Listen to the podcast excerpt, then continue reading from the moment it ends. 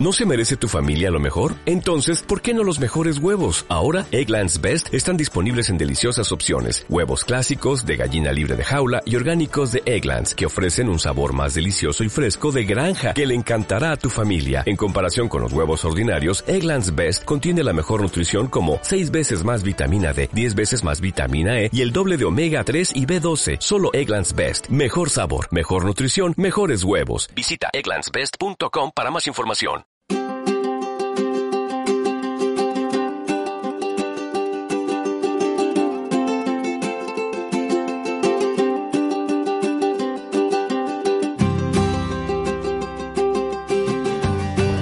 Hola, bienvenidos a nuestro canal.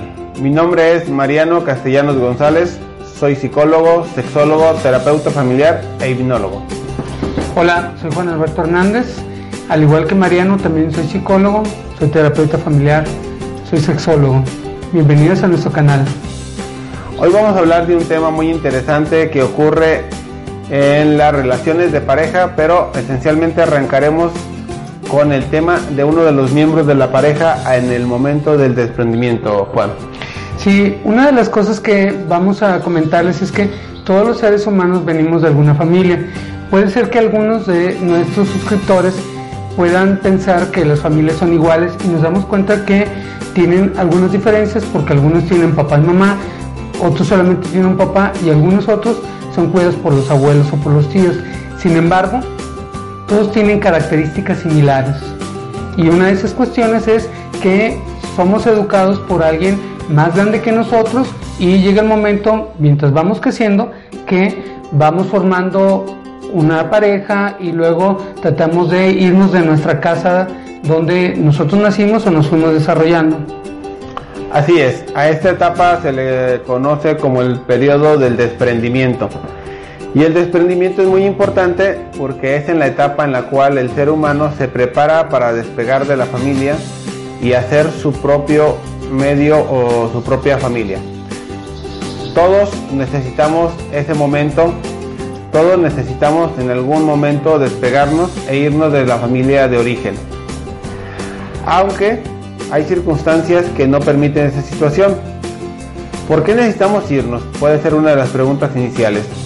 Necesitamos desprendernos de nuestra familia para poder tener la capacidad y la posibilidad de formar la familia propia o bien para hacer nuestro propio camino.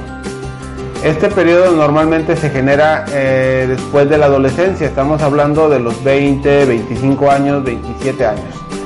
Aunque hay personas que pareciera que lo hacen antes, sin embargo, hay algunas acciones que parecen contradictorias.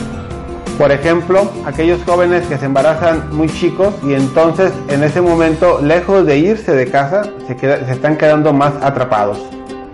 Este periodo de desprendimiento, Juan, es un periodo significativo para la familia. Sí, porque regularmente en nuestra cultura mexicana no estamos acostumbrados a que nuestros papás nos ayuden a desprendernos, lo cual va generando mucho dolor y va generando esa situación donde vemos en casos muy específicos, por ejemplo, cuando llega periodos como la Navidad o los cumpleaños, donde la pareja se siente entre la espada y la pared, porque tiene que decidir si tiene que ir con los papás de una de las parejas o con la otra. Además de esta situación, vemos que también la familia juega aquí un papel muy importante en algunas de estas familias el hecho de que alguien se vaya es visto también como una afrenta o hasta como una traición, en lugar de verse como una oportunidad para que las personas se sigan desarrollando. Y en efecto, cuando en la familia no eres capaz de desprenderte, cuando te quedas ahí y aparte estás formulando una relación de pareja, vas a estar atrapado entre la espada y la pared. Aunque yo diría, Juan, que serían dos espadas que acaban siendo tan filosas que para donde te muevas te lastiman. Pero las personas que no se han desprendido de la pareja y que establecen una relación con alguien más, en el momento de querer formalizar, va a ser muy complicado, va a ser muy difícil. Porque uno de los factores más complejos, Juan, que se da con esas personas es que la traición está latente. La traición se está manifestando en el momento en que uno de ellos quiera formalizar una relación quiere hacer otra familia que no es la propia.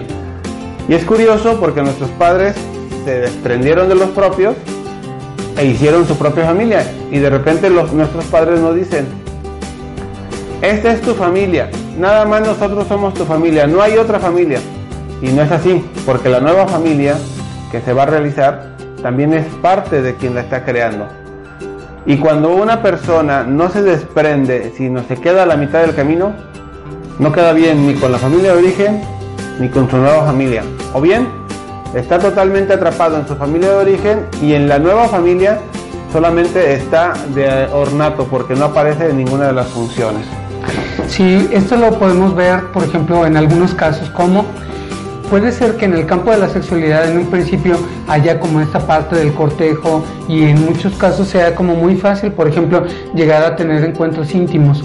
Sin embargo, la sexualidad también implica la intimidad y en muchos de los casos puede haber ejercicio de la sexualidad, pero la intimidad no existe, porque la intimidad también es vista como una traición hacia la familia de origen. En otros casos no solamente es eso, sino tiene que ver con las creencias respecto a las personas con las cuales se debe de convivir o a las expectativas que no se cumplen.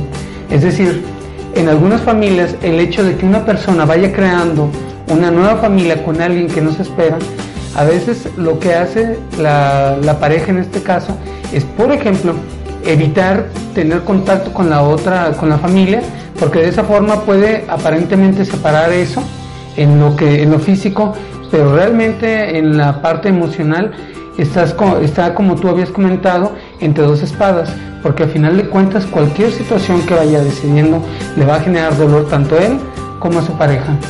Así es. Y uno de los fenómenos que ocurre con aquel miembro de la pareja que no se ha desprendido y que sigue todavía atrapado en la familia, a nivel de la sexualidad, Juan, es que mientras son novios hay mucha actividad sexual, pero cuando llegan a formalizar, de repente se termina esta magia, se termina este encanto. ¿Por qué? Porque precisamente en el momento ya de consolidar la relación de pareja, implica el comprometerse y entonces para no comprometerse acaban desvinculándose a nivel de la sexualidad y vamos a tener entonces parejas que dicen que durante el noviazgo fueron muy activos pero ahora que están casados ya no hay esa actividad ya no hay esa dinámica no solamente se presenta en esta forma también como tú comentabas en la parte emocional los vamos a notar que siempre ante una decisión crítica estos miembros van a sacrificar a su propia familia, a su pareja y a sus hijos si es que ya llegaron y van a acudir primero con la familia de origen. Y hay una frase típica pero aberrante, equivocada, que dicen por ejemplo los hombres a sus esposas. Primero conocí mamá que mujer. Sí, nada más que a la mamá no la eligió él y a la esposa se supone que fue su elección. Y eso implica un compromiso mucho mayor al cual la pareja tiene que unirse y tiene que poner como primer punto a su cónyuge, a su pareja. Evidentemente si hay una emergencia a nivel de la familia es otra cosa, pero en lo cotidiano, en lo que se va haciendo día a día, en los fines de semana, primero lo primero y primero es la pareja. Y estas personas que no se han desprendido, simple y llanamente no pueden entregarse a su nueva familia porque están todavía en la anterior. Un ser humano no puede estar en dos lugares al mismo tiempo, a menos de que tuviera la capacidad del don de la ubicuidad. Y a nivel emocional, las personas que no se desprenden están atrapados en su familia de origen, no se sueltan de ese punto. Sí, yo creo que por ejemplo también podemos verlo, hablando del don de la ubicuidad, como, es, como estas parejas, por ejemplo, hasta el espacio físico les cuesta trabajo de pronto compartirlo, porque imagínate lo que es querer estar pareja, pasar una tarde o un fin de semana solos, teniendo que encontrarse cara a cara y al mismo tiempo están las llamadas o los mensajes de la familia de origen que está diciendo, ¿por qué me has abandonado? ¿Por qué no estás conmigo? ¿Dónde estás? ¿Por qué no me has pedido permiso para estar? Con todo y que a lo mejor ya haya hijos o que ya tengan un buen rato viviendo juntos.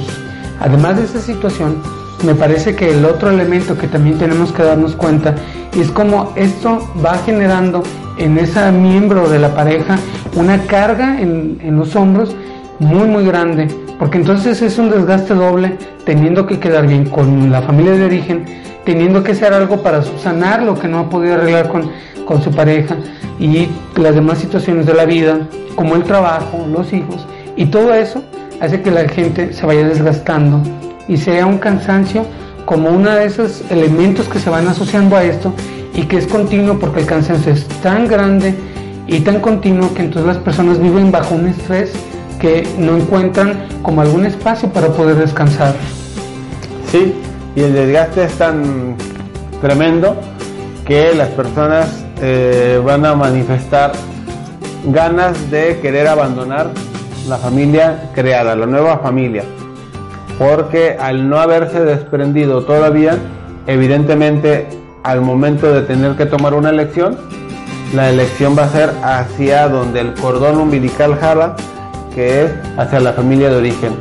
Estas relaciones donde uno de los miembros no ha desprendido, por lo cotidiano está representada por la relación de la madre con algunos de los miembros de la pareja. Normalmente puede ser con el hombre, pero también ocurre con las mujeres. Y a esto le conoce la gente como mamitis. Eso implica que el ser humano, al no haberse soltado, no está preparado, pero no está preparado porque no sea capaz, sino no está preparado porque los compromisos emocionales que tiene con su familia de origen son mucho más fuertes y mucho más superiores que su propia capacidad y su voluntad. Por ende, entonces, no va a entregarse. Así ame mucho a su mujer, así ame mucho a su, a su hombre, así ame mucho a sus hijos, si esa persona no se ha desprendido de su familia de origen, no va a poder hacerlo. Y ojo, no estamos hablando que se tenga que abandonar para siempre y que nunca vean a la familia de origen, no, sino que lo hagan de manera regular y siempre colocando en primer lugar a la familia creada. Porque la persona que genera una familia nueva se tiene que comprometer con esa familia porque esa es su responsabilidad, ese es su mundo y ese es su compromiso. Esta familia creada no se genera espontáneamente, se genera con otra persona que también está ahí y que tiene que desprenderse de la misma manera de su familia de origen. Sí, yo apuntaría para todos nuestros suscriptores el hecho de que este fenómeno, como tú lo comentas, de la mamitis, va generando no solamente dolor para la pareja, sino en el caso cuando hay los hijos, los hijos no alcanzan a entender por qué, por ejemplo, uno de los padres tienen que pasar más tiempo con su familia en lugar, por ejemplo, de que como familia puedan convivir o pueden hacer cosas que pueden ser divertidas y que en muchos de los casos pueden, por ejemplo, descansar y no sientan que están obligados, como en muchas familias, a tener que hacer algo siempre. Así es, y eso acaba por romper mucho la dinámica y la armonía de la familia creada, de esta familia nueva, y por ende no permite que pueda darse esa unión. También para concluir, hay que entender que cuando este miembro sigue tan atrapado con su cordón umbilical, va a generar una serie de comportamientos extraños e ilógicos que van a complicar las cosas. En algún video más adelante hablaremos sobre estos efectos más a profundidad, como tienen que ver temas de enfermedades psicológicas, enfermedades psicosomáticas, la infidelidad y otros factores más que se van a generar cuando ese desprendimiento no se ha dado. Bien, queremos agradecerles que hayan estado con nosotros en este video y recuerda que nos puedes encontrar en nuestras redes sociales. Página web marianocastellanosgonzalez.com Página de Facebook Mariano Castellanos González Twitter, arroba tf-mariano y el correo electrónico mariano castellanos gonzález arroba gmail.com. Pero también tenemos, Juan. Sí, también tenemos eh, otra cuenta de Facebook que es Soluciones en Psicología.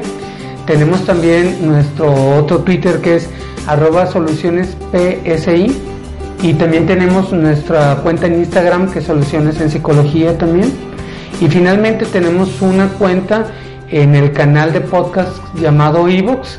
Es un canal gratuito donde pueden también escucharnos para esos momentos cuando ustedes están de viaje o están yendo hacia la escuela, al trabajo. Yo creo que es una buena compañía para todos ustedes. Así es. Y también está el canal de YouTube y, y la página web solucionesenpsicología.com. Hasta la próxima.